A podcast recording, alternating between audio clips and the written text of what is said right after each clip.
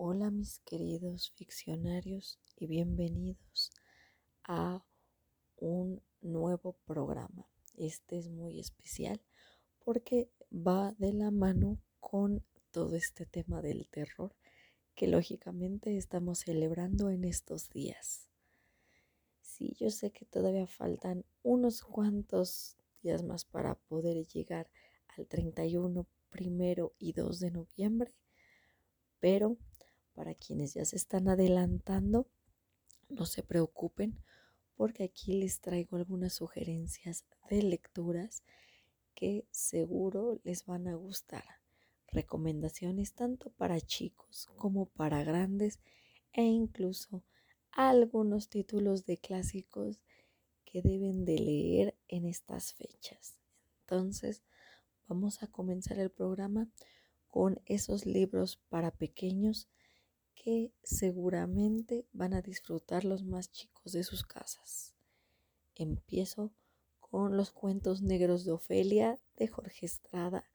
Este libro es un compendio de historias en donde vemos que la protagonista, una niña bastante tétrica de nombre Ofelia, se deleita en las noches de tormenta contándose a sí misma historias de miedo espeluznantes y llenas de situaciones terribles, las cuales son protagonizadas por pequeños al igual que ella.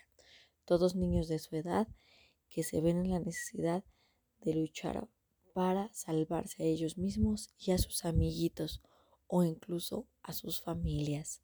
Si les interesa leer algo de estos cuentos, les sugiero que busquen los libros hay actualmente tres tomos de los cuentos negros de Ofelia.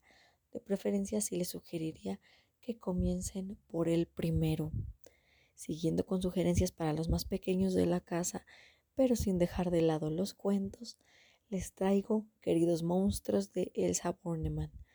Este libro también es un compendio de cuentos, pero aquí nos situamos en poblaciones argentinas y con personajes, lógicamente con su dialecto, con también eh, ciertas situaciones que podríamos no reconocer si venimos de otros países. Aún así son muy interesantes, son divertidas y por supuesto tienen sus dosis de miedo para que los más chicos se deleiten con esas historias de terror y se entretengan en estos días que ya vienen, por supuesto, de Halloween y Día de Muertos. Entonces, aquí lo tienen. Estas dos sugerencias son excelentes para que los más pequeños puedan entretenerse en estos días sin sacrificar el tema del terror. ¿Por qué? Porque algunos niños también disfrutan de sentir miedo. Entonces, ¿por qué quitarles las ganas de que puedan conocer algunas de estas historias terroríficas desde la edad temprana? Ahora, para los mayores, les traigo algunas recomendaciones que puede conozcan, pero tal vez no han leído. La primera, por supuesto, es de Stephen King y es un compendio de historias.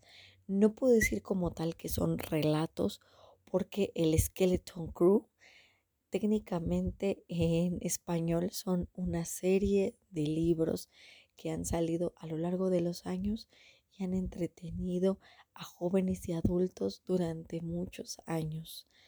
Yo sé que en inglés efectivamente todo lo que todos los cuentos y las historias que compenden el Skeleton Crew están juntas en un solo tomo. Pero aquí sí les recomendaría del Skeleton Crew eh, algunos libros muy interesantes. Por ejemplo, este de mm, eh, Primavera de Corrupción, que eh, justamente tiene el relato de alumno aventajado. Es un relato increíble, muy entretenido, que seguramente los va a divertir y también les va a provocar algunos escalofríos. También dentro del mismo Skeleton Crew está Abuela o Nona, esta historia de un chico el cual, bueno, se las tiene que ver en una noche tormentosa con lo que parece ser su abuela, aunque ojo, porque su abuela técnicamente ya no está en este mundo, entonces imagínense lo que pasa con este muchacho. En fin, ¿no? En, sí hay muchas historias en el Skeleton Crew que vale la pena destacar. La niebla, el cuerpo, así como otras que les he dicho. Entonces, ¿por qué no leer todo el Skeleton Crew? Búsquenlo y, ¿por qué no disfrútenlo en estos días que vienen? También otra sugerencia que les traigo, pero de diferente autor, aún así sin separarnos del tema un poco más actual, ¿por qué no leer La semilla del diablo de Ira Levin? Esta historia es entretenidísima y, por supuesto, no puede faltar la dosis de terror. Y esta viene de manos de una secta que parece estar buscando al hijo de la protagonista para sacrificarlo. ¿Será que de verdad quieren hacer eso o en realidad buscan otra cosa? Lo cierto es que Rosemary tiene que proteger a su niño bajo cualquier costo y más que nada protegerse ella misma porque su pequeño todavía no nace y qué madre no tendría miedo de que le extraigan al hijo y le hagan cosas impensables. Entonces ahí lo tienen, otra sugerencia para estos días de terror, la semilla del diablo. Y volvemos con Stephen King, pero en este caso con un libro muy, muy entretenido que seguramente han escuchado de él y tal vez no lo han leído. Yo sé que algunos no se animan mucho a leer La tienda de los deseos por lo mismo de que se ve voluminoso el tomo. Aún así les recomiendo que toquen esta novela. Es puro Stephen King al mejor estilo del autor y lo mejor de todo de verdad es que van a encontrar una historia repleta de situaciones que reflejan lo peor de la humanidad y lo más impresionante es que todo viene simplemente por los deseos que tienen las personas, los deseos que tienen por una cosa en específico y las obsesiones que llegan a hacerse en su mente por obtener esos objetos. ¿Qué pasa cuando te haces con las cosas sin habértelas ganado o haciendo cosas o hechos indebidos para obtenerlas.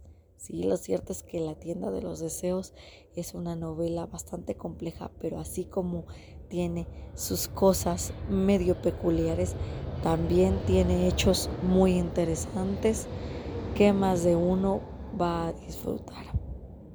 Por último, sí, como les comenté, clásicos.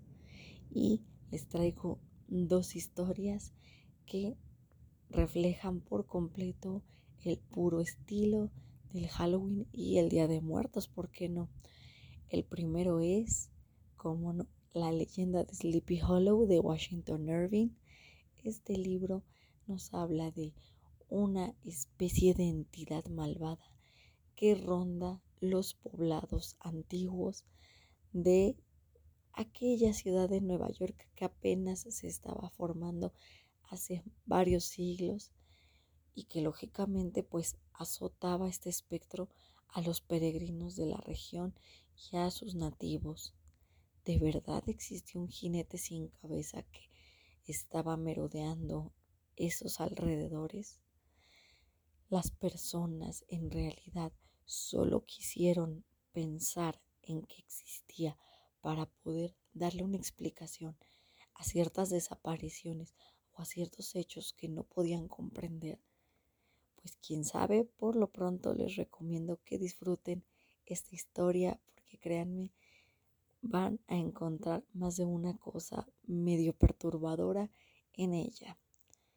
El último, eh, la última sugerencia que les traigo es un relato no muy corto, pero tampoco se le puede considerar una novelette, que se llama La Lotería de la autora Shirley Jackson. Como saben, Shirley es una de mis autoras de terror favoritas y no podía dejar pasar la lotería. Esta historia que aunque en un principio parece ser un juego de niños, que simplemente se lleva a lo que es los adultos y algo un poco más realista, conforme pasa el tiempo nos damos cuenta que en realidad esta lotería es un sorteo macabro que decide sobre las vidas de las demás personas en aras de protegerse de algo que tristemente no comprenden. Si quieren saber más de todas estas historias, les sugiero que las busquen y las disfruten esta semana que estamos preparando motores para el 31, primero y 2 de noviembre.